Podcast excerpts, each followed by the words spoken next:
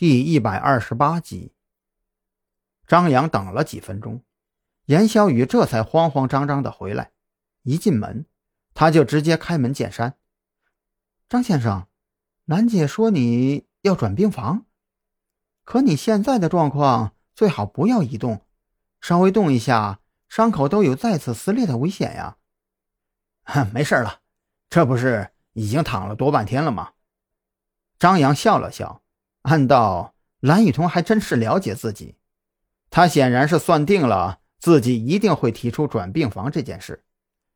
呃，多余的我就不说了，按照你兰姐的意思去办吧。我希望尽快办好。这，好吧，我去找一下主治大夫。严小雨想了一下，还是点点头出去了。严小雨的办事效率非常的高，这一次。主治大夫没有过来，不过他却带着两个帮手的护士，直接推着张扬的病床便走了。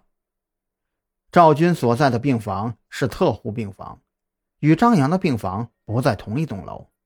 进电梯的时候，张扬就留意到有一个人在跟踪自己，他知道那是一个便衣，即便可能受过专业的训练，但是那人一瞬间的眼神还是瞒不过张扬。看起来，这李栋果然还是特别的小心啊！张扬苦笑了一声，他也不以为意，反正他只是去见赵军，李栋即便知道了也没有什么的。蓝雨桐有句话说得好，他们特侦局内部的事情，李栋即便想插手，也是有心无力。这还是张扬第一次走进特护病房，他进去以后才发现。这里的环境远比他想象中要好得多。说是病房，但其实病房里面进门以后就是单独的客厅，有着一个五十多寸的大电视，还有单独的厨房和卫生间。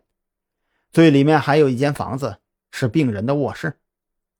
张扬心中暗道：怪不得一些退了休以后有点资源的人都愿意来住特护病房，原来这里。竟然丝毫也不比家里的环境差，更重要的是这里安全呢，而且老年人一有点什么问题，一分钟之内就能找到专业的护士来观察情况。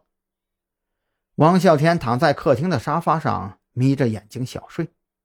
赵军就在里面的病房里趴着，里面的房门也没有关，张扬一眼就能看到。你来了。王啸天微微张开一只眼睛的一半，你这病床里面的房间可是不好放进去啊，把我放外面就好。呃，赵队情况现在怎么样啊？张扬已经能抬头了，还好吧？我昨天为他算了一卦，今天晚上他应该就会转危为安了。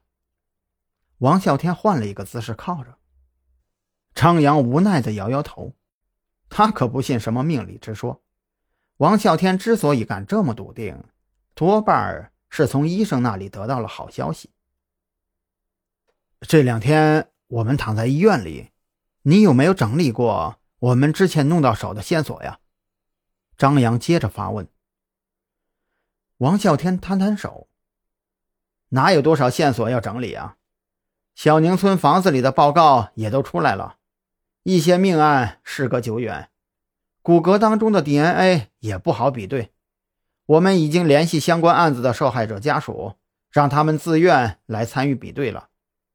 不过，我可不看好这件事。万一他们比对成功，那结果呀只会更坏。对了，还有就是那些较亲的骨骼比对结果已经出来了，是谭浩鹏老婆的。然后。刘健的尸检报告也有了结果，他并没有服毒，也不是被人勒死的，就是怎么说呢？他就是一个纯粹的自己上吊。嗯，而且更神奇的是，他的脖子上有轻微的摩擦痕迹，但那并不能证明他是在挣扎。张扬眯起眼睛，这人在上吊以后，因为窒息的痛苦感受。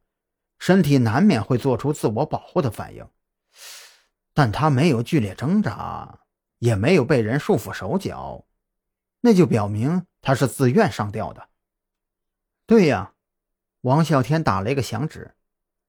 由此我们可以得出结论：凶手那天去刘健的家，只是对他进行了一些诱导与劝说，然后这个老头就自己上吊了。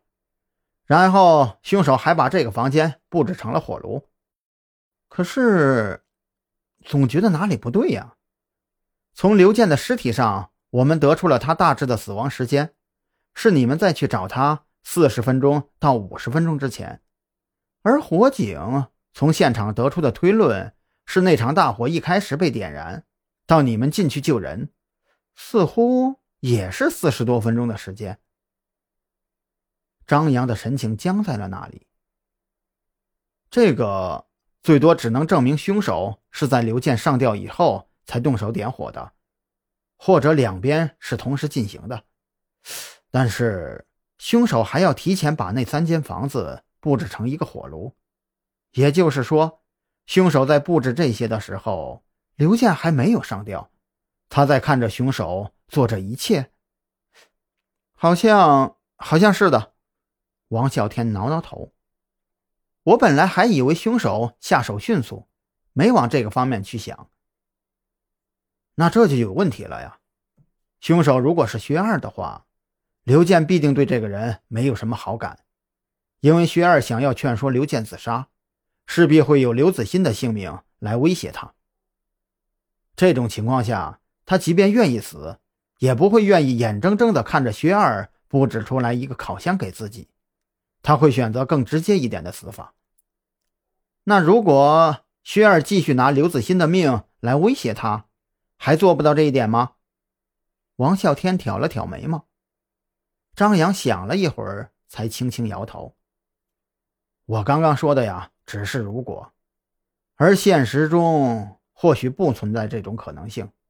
不出意外的话，等一会儿蓝雨桐那边就会传来消息的。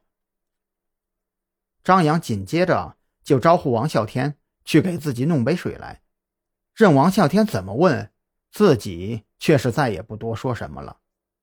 这不确定的事情啊，他也不愿意多说。